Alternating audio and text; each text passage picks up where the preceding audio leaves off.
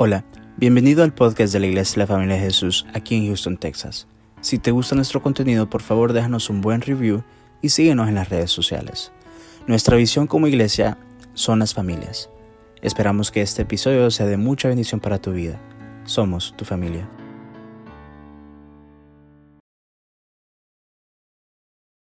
iglesia van a pasar muchos milagros y ya están pasando, pero vienen muchos más aún. Amén.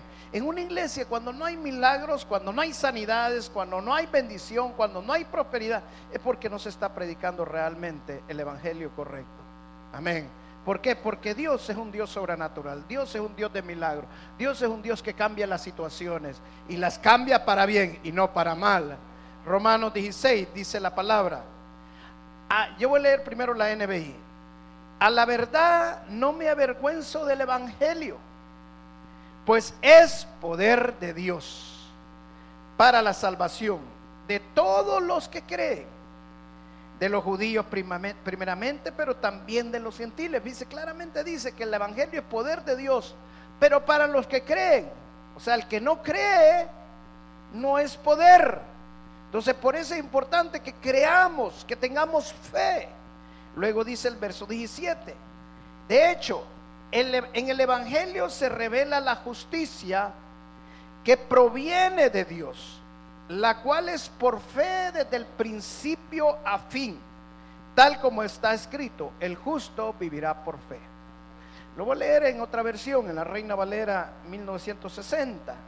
Dice, porque no me, no me avergüenzo del Evangelio porque es poder de Dios para salvación a todo aquel que cree, al judío primeramente y también al griego. Porque en el Evangelio la justicia de Dios se revela, dice esta versión, por fe y para fe. O sea, el inicio de nuestra vida como cristianos comienza con la fe. No podemos ser salvos sin fe. La palabra dice que no es por obras, sino que por fe. La gracia de Dios es derramada en nuestras vidas por medio de la fe. Pero la fe dice es por fe y para fe. O sea que la fe tiene movimiento, la fe debe ir creciendo. Dios se manifiesta de tres maneras. Una es a través de la creación de todo lo que Él ha creado, el cielo, la tierra, el, universo, todo lo ha hecho Dios.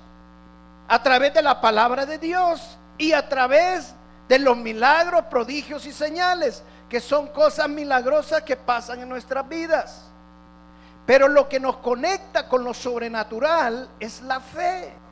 Sin fe no podemos ver lo sobrenatural. Sin fe no podemos entender las cosas sobrenaturales. Sin fe no podemos entrar a la, a la, dimensión de lo imposible. Todos los cristianos estamos llamados a entrar a la dimensión de lo sobrenatural, a la dimensión de lo imposible. El gran problema es que la mayoría de los hijos de Dios no reconocen lo sobrenatural, no reconocen los milagros de Dios. Y esto lo podemos ver incluso en el Antiguo Testamento. Cuando el pueblo de Dios dice la palabra que Dios sacó al pueblo judío de Egipto, a su pueblo, dice la palabra que lo sacó después de diez plagas, esto es sobrenatural. Cuando lo sacó, hizo que todos los egipcios le dieran sus pertenencias, le dieran las riquezas. Los judíos salieron ricos, eso fue sobrenatural. Pasaron el mar rojo, les abrió el mar rojo para que cruzaran y enterró a todo el ejército judío en el mar rojo. Eso fue sobrenatural. Cuando iban en el desierto, la nube siempre los acompañaba de día y los guardaba del sol y del calor. Y de noche iba la columna de fuego que lo guardaba del frío. Eso fue sanora natural.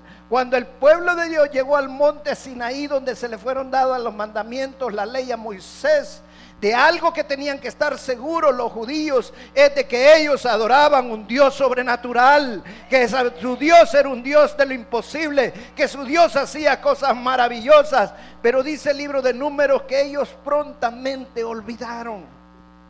Eso es lo que muchas veces nos pasa también a muchos cristianos, que muchas veces no adoramos a Dios en la magnitud de su grandeza. Y cuando nosotros venimos aquí a la iglesia a adorar a Dios, debemos de adorarlo sabiendo que adoramos un Dios que para Él no hay nada imposible, que lo que para mí es imposible, para Dios todo es posible. Ese es el Dios que tú y yo adoramos. Ese es el Dios que yo creo. Ese es el Dios que debe manifestarse en la iglesia y en tu vida. El Dios de lo imposible, el Dios de milagros, el Dios de señales. Una de las cosas que te voy a enseñar esta mañana y que es bien claro en la escritura es que los milagros, los milagros pueden estar pasando en tu vida. vamos a dejarlos un ratito ahí con el bebé, pues. Vean al bebé, va. Ya me van a poner atención. Ok, hoy sí sigo. Los milagros pueden estar pasando en tu vida, pero muchas veces van a ocurrir y tú no los vas a ver.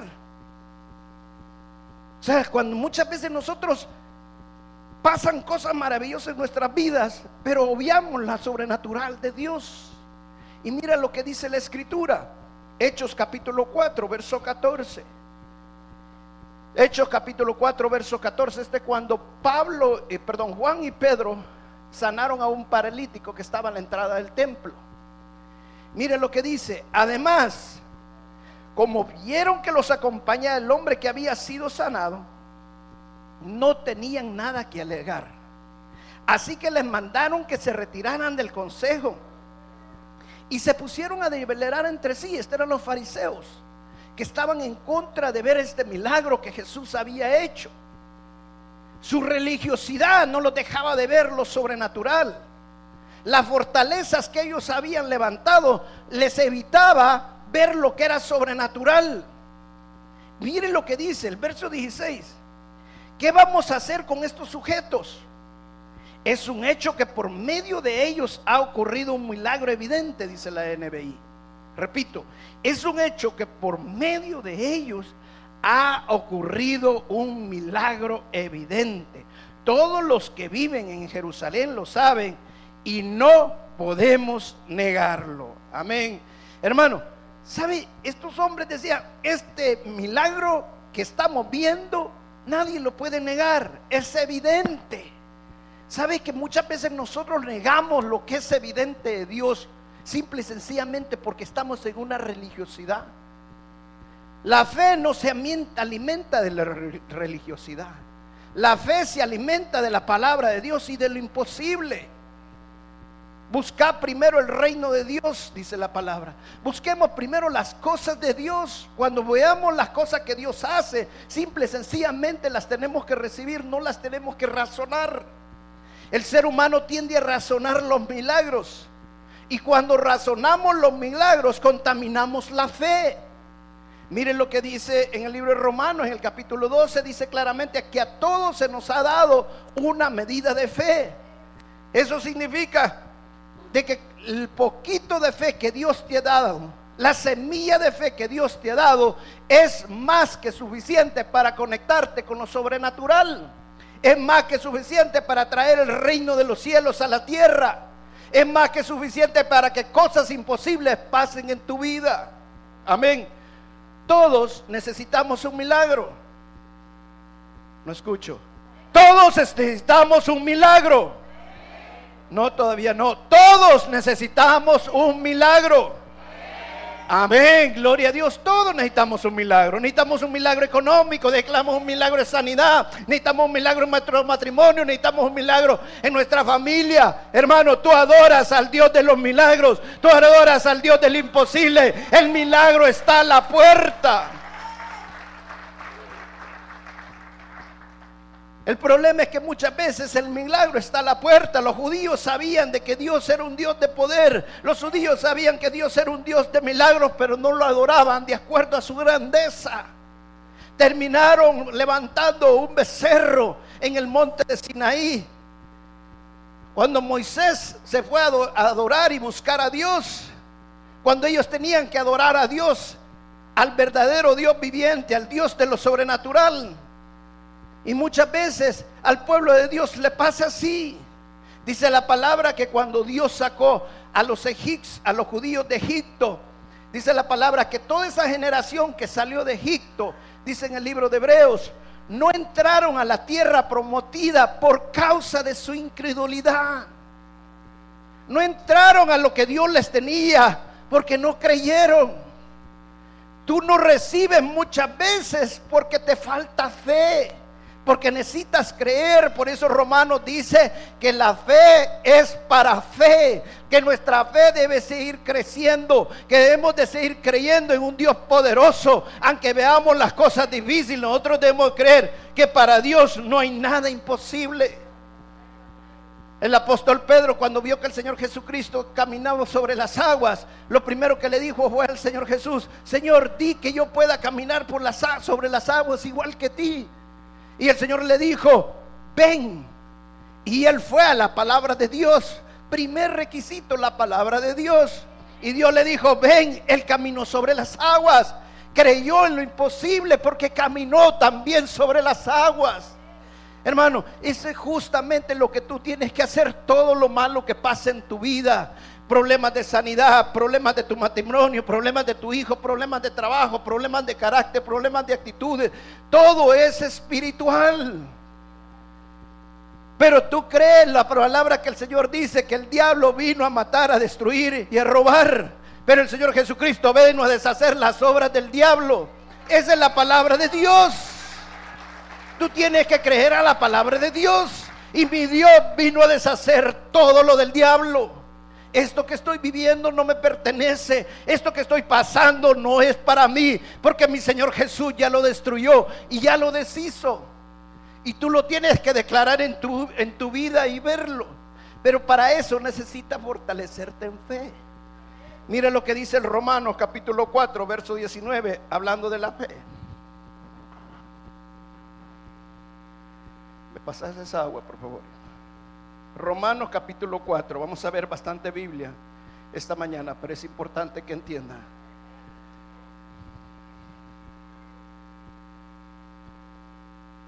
Miren lo que dice el verso 19. ¿Está conmigo? Siempre voy a estudiar la NBI. Su fe no flaqueó. Está hablando de Abraham. Dice que la fe de Abraham no flaqueó. Por, si la Biblia nos está diciendo que tengamos cuidado con nuestra fe para que no se debilite, es porque la fe se puede debilitar. Pero así como la fe se puede debilitar, también la fe se puede fortalecer.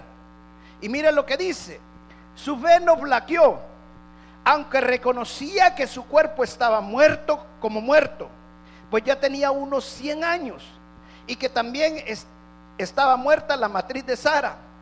Tu fe no niega la realidad. Ese es un error muchas veces. Entramos en un positivismo, que el positivismo tiende a negar la realidad. Y la fe no es negar la realidad. La fe es entrar en la dimensión del imposible. Que lo que estamos viendo que es imposible, para mi Dios sí es posible. Amén. Yo creo que Dios va a cambiar las cosas. Yo creo que Dios va a cambiar mis circunstancias. Y yo lo declaro en el nombre de Jesús. Luego dice el verso 20, ante la promesa de Dios, no vaciló como un incrédulo, sino que se reafirmó en su fe y dio gloria a Dios, plenamente convencido que Dios tenía poder para cumplir lo que había prometido. Amén. Hermano, si tú vas a creer en lo que Dios puede hacer, tienes que estar plenamente convencido que para Dios no hay nada imposible. No vengas a ver una religión. No vengas a ver a que te vean, al que vengas a la iglesia. Ven a buscar al Dios del imposible. Y en el Dios que tú crees, tú lo adoras, tú declaras en el nombre del Señor Jesús que cosas maravillosas van a cambiar, que tu vida va a cambiar, que tu casa va a cambiar, que tu matrimonio va a cambiar. Trae la gloria de Dios a tu vida y dale la gloria al Señor de lo que está haciendo. Muchas veces la misma fe te va a llevar al área de lo ridículo. Yo me pongo a pensar cómo se fortaleció en la fe Abraham cuando tenía 100 años que su cuerpo dice que estaba como muerto y la matriz de Sara estaba como muerta. Imagínense ese viejito que apenas podía caminar, apenas podía levantarse y poder decir, no se preocupen que vamos a tener unos niños. Y todavía, miren este viejito, cree que va a tener niños todavía. ¿Sabe que le decían burla? Pues así le hicieron burla a Jesús también. Cuando llegó a la casa de Jairo y dijo, no, ella no está muerta, ella está dormida. Porque esa es la fe que nosotros debemos de declarar. Debemos declarar las cosas que no hemos visto como que fueran. Las cosas maravillosas de Dios las tenemos que declarar en nuestras vidas. Amén. Una vez le trajeron dos ciegos al Señor Jesucristo para que fueran sanados. Y una de las preguntas que el Señor Jesús les dijo fue, ¿creen ustedes que yo puedo sanarlos? Y ellos contestaron, sí creemos. ¿Y qué les dijo después el Señor Jesucristo? De acuerdo a su fe, van a ser sanados. Amén. Hermano, nada va a pasar en tu vida sin fe. Porque Dios no hace nada fuera de la fe. Todo lo que Dios hace requiere fe. Escucha bien esto, todo lo que Dios hace requiere fe. Entonces necesitas creer. Cuando tú dices, no es que yo no creo, hermano, reprende eso y di en el nombre de Jesús, yo sí lo creo. Aunque tu mente te diga que no crees, tú tienes que decir, yo sí lo creo, porque mi Dios es grande. Tú no estás creyendo en tus capacidades, tú estás creyendo en lo que Dios puede hacer. Y lo que Dios puede hacer es grande y maravilloso. Amén. Escuché una, una historia de una mujer, mejor dicho, vi una historia de una mujer en televisión. Esta mujer había nacido en una familia de soldadores. Su papá había sido soldador, sus hermanos soldadores, sus tíos soldadores, sus primos soldadores. Cuando ella vino a los pies del Señor, ella creía en el poder de Dios. Ella empezó a ver que había un Dios sobrenatural, un Dios de milagros, un Dios que hacía cosas maravillosas. Y ella empezó a orar para que Dios le diera una escuela de, soldadores. Un día, leyendo el periódico, vio un anuncio que decía, se vende escuela de soldadores. Ella llamó, contactó con el hombre, pusieron una cita donde juntarse. Y él le dijo, yo quiero comprar tu, tu escuela, le dijo. Él le dijo, yo te la vendo, le dijo. ¿Cuánto quieres? Le dijo. Tanto, le dijo. No tengo dinero, pero te la quiero comprar. Y la compró sin nada. El Señor le dijo, yo te la vendo. Hicieron un pacto para 10 años pagársela. En dos años pagó esta escuela esta mujer. Dice ella que una ocasión todo lo que ella tenía dinero lo había invertido en la escuela de, de, soldadores y todo lo que recibía lo invertía en la escuela. La escuela empezó a mejorar. Pero hay un momento que ella no tenía para pagar la renta y no tenía para nada. Y ella empezó a orar en su cuarto, empezó a orar en su apartamento donde ella vivía y empezó a pedirle a Dios, Dios, si una vez tú me diste, yo sé que me vas a volver a dar, Señor, en el nombre de Jesús. Y empezó a orar y a orar, a orar. De repente dice que un hombre tocó a la puerta. Ella abrió la puerta, cuando llegó a la puerta dice que el hombre estaba ahí en la puerta y le dijo, toma, te doy tus dos mil dólares, pero ya déjame tranquilo con ese tu Dios. Ese es el Dios maravilloso que nosotros tenemos, amén. Dios usa cualquier cosa para cambiar las situaciones. Amén. La parte más importante para un cristiano, lo más importante para un cristiano cuando viene a los pies del Señor y después se bautiza, lo más importante es la fe. Muchos van detrás de los dones o de los frutos. Y eso no es lo que dice la palabra de Dios. La palabra de Dios dice, buscar primero el reino de Dios y su justicia. Y la única manera que vamos a buscar el reino de Dios y su justicia es por fe. Sin fe no puedes buscar el reino de Dios y su justicia. Por eso el Señor Jesucristo dio la parábola del tesoro y de la perla preciosa. Y él dijo, dejó todo por ir detrás de ese tesoro, por ir detrás de esa perla. Porque eso requiere fe. Sin fe no puedes entender las cosas de Dios.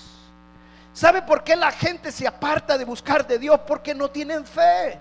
Porque la fe se les muere, porque la fe se les debilita. Porque la fe se contamina y si no la fortalecemos, si no vamos de fe para fe, la fe se va a debilitar. Mire lo que dice el libro de Hebreos, capítulo 11, verso 3. Hebreos 11, 3. ¿Está conmigo? Vamos a leer la parte A nada más. Dice, por la fe y este vaya a su casa y medite esta parte de este verso porque tiene mucha revelación este verso. Por la fe entendemos que el universo fue formado por la palabra de Dios. Hermano, los científicos se pierden porque no tienen fe.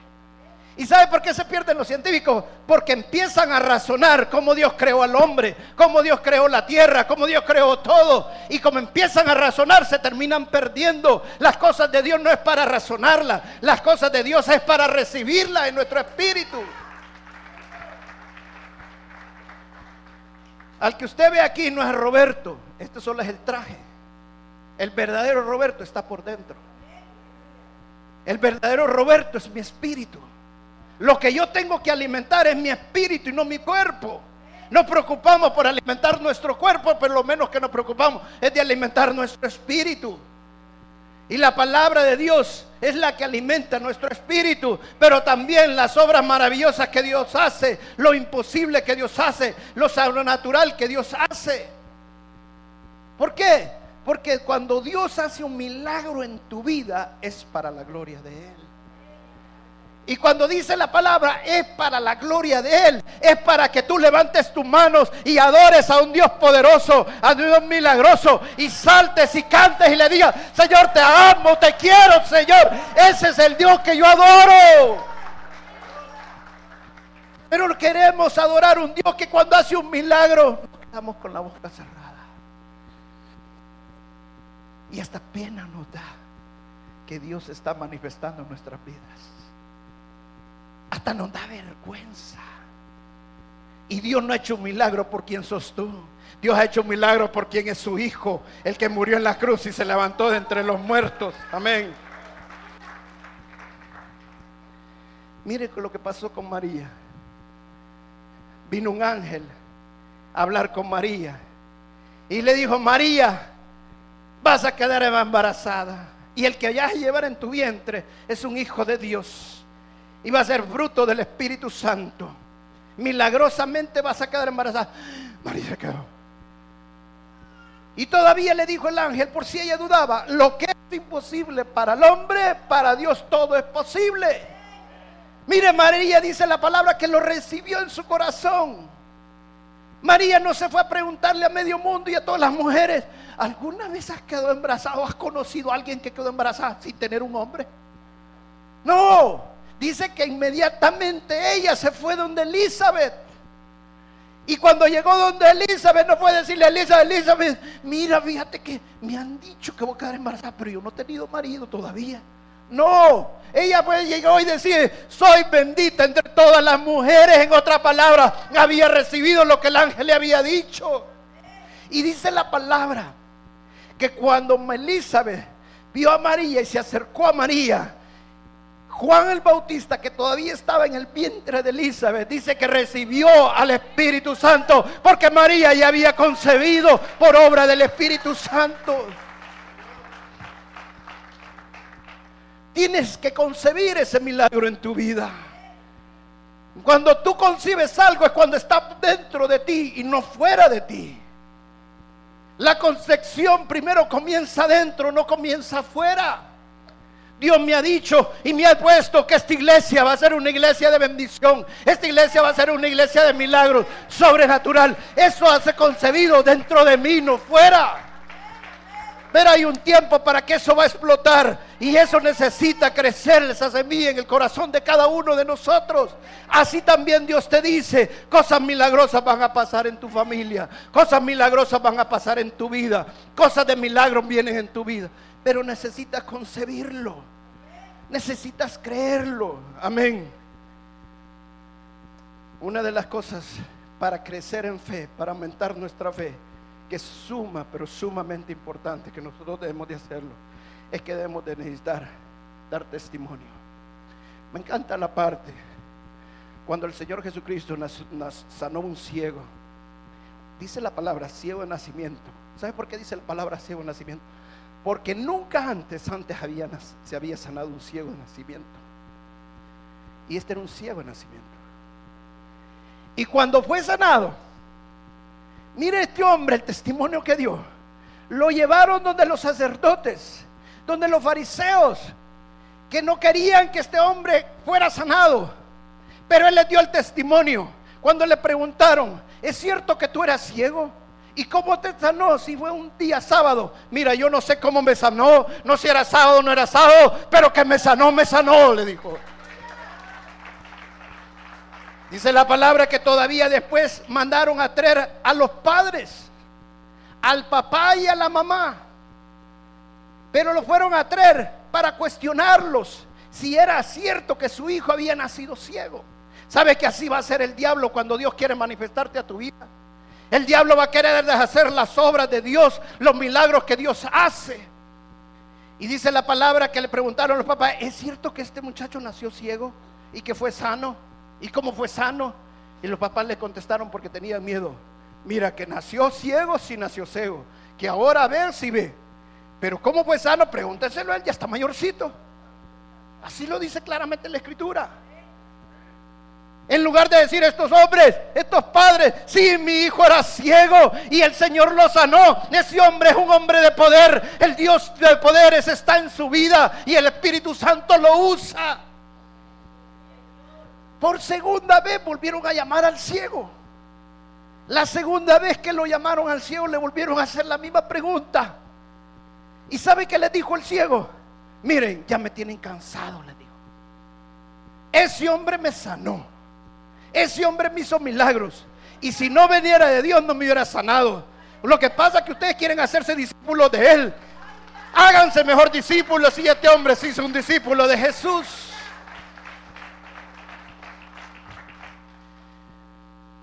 Muchas veces no queremos testificar de lo que Dios hace en nuestras vidas.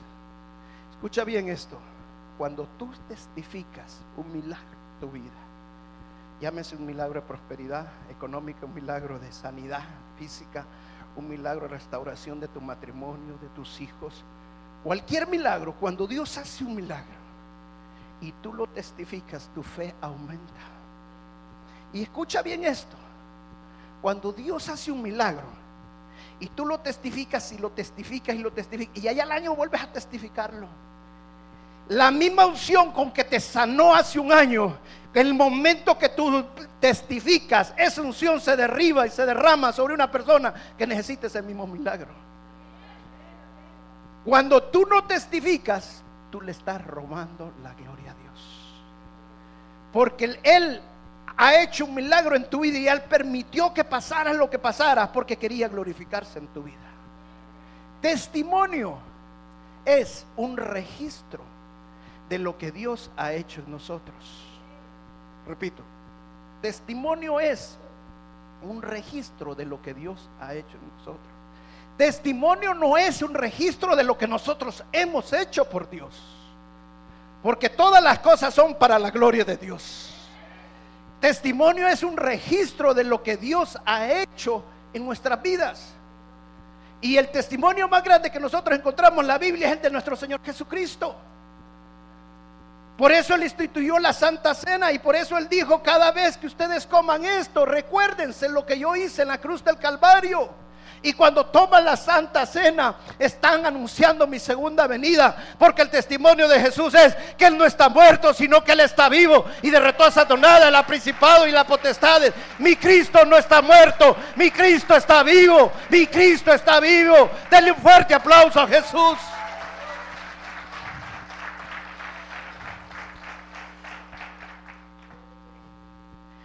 Cuando nosotros damos testimonio, y no nos paramos de dar un testimonio, nuestra fe va de fe para fe. Nuestra fe no se estanca. Nuestra fe no queda ahí a ese nivel. Nuestra fe va subiendo y va creciendo. Quería dar un testimonio, hermana. Siéntese un momentito, ya lo vamos a pasar. Siéntese allí. ¿Sabe que eso es milagroso, hermano? Igual nos pasó en el primer culto, hermano. La gente se empezó a parar y empezó a dar testimonios. Porque así trabaja Dios. Así obra Dios y el Señor Jesucristo dio su testimonio, pero Él quiere que también nosotros demos el testimonio. Porque cuando damos el testimonio, nuestra fe va aumentando. Porque estamos glorificando a un Dios poderoso. Estamos testificando a un Dios grande. Y cuando tú sabes que Dios te ha hecho un milagro, tú sabes que Dios va a volver a hacer otro milagro en tu vida. ¿Sabes qué así decía David? David decía, Dios me libró del oso Dios me libró también del león y Dios me va a librar de este gigante. Ese es el testimonio que David tenía y ese es lo que tú tienes que decir en tu vida. Dios me libró del oso, Dios me libró del león y Dios me va a librar de este gigante. Si ya te sanó una vez, te va a volver a sanar. Jesús no te sana por quien tú eres. Jesús te sana por lo que Él hizo en la cruz del Calvario. Tú tienes que creer en lo que Él hizo. Por sus llagas hemos sido sanados. Por sus llagas hemos sido cortada toda maldición. Por su sangre. Porque con la sangre del cordero y el testimonio, Satanás fue derrotado. Cuando tú no das testimonio, tú no estás derrotando a Satanás. Pero cuando tú das testimonio, tú estás derrotando a Satanás. Cuando tú das testimonio, tú derrotas a Satanás. ¿Sabe? Una vez una hermana, yo le pregunté, hermana, me contó un testimonio tremendo de sanidad. Hermana, ¿y por qué no dio testimonio? Es que, pastor, tuve miedo. Qué poca fe. Tuvo miedo. ¿Y miedo de qué, hermano? es que si daba testimonio me volvía a poder venir la enfermedad. Hermano, Dios no hace nada a medias. Y Dios quiere que tú des testimonio para que otros también reciban sanidad. Amén. Mira lo que dice Mateo capítulo 16, verso 8. Esto es poderoso, hermano. Mateo 16, verso 8 dice, al darse cuenta de esto, Jesús les recriminó, hombres de poca fe porque están hablando que no tienen pan. Todavía no entienden. No recuerdan los cinco panes para los cinco mil y el número de canastas que recogieron. Ni los siete panes para los cuatro mil y el número de cestas que recogieron. ¿Cómo es que no entienden que no hablaba del pan, sino de tener cuidado de la levadura de fariseos y saduceos? ¿Sabe? Jesús les dijo, hombres de poca fe. ¿Y por qué les dijo hombres de poca fe? Porque ya habían olvidado. Si ya los había alimentado una vez y había alimentado a cinco mil, podía volver a alimentar otra vez. Y por eso el Señor los estaba probando. Pero ¿por qué somos hombres de poca fe muchas veces? Porque olvidamos rápidamente. La palabra dice que todos los que salieron de Egipto olvidaron rápidamente todo lo que Dios había hecho en sus vidas. Hermano, Jesús te sacó de Egipto.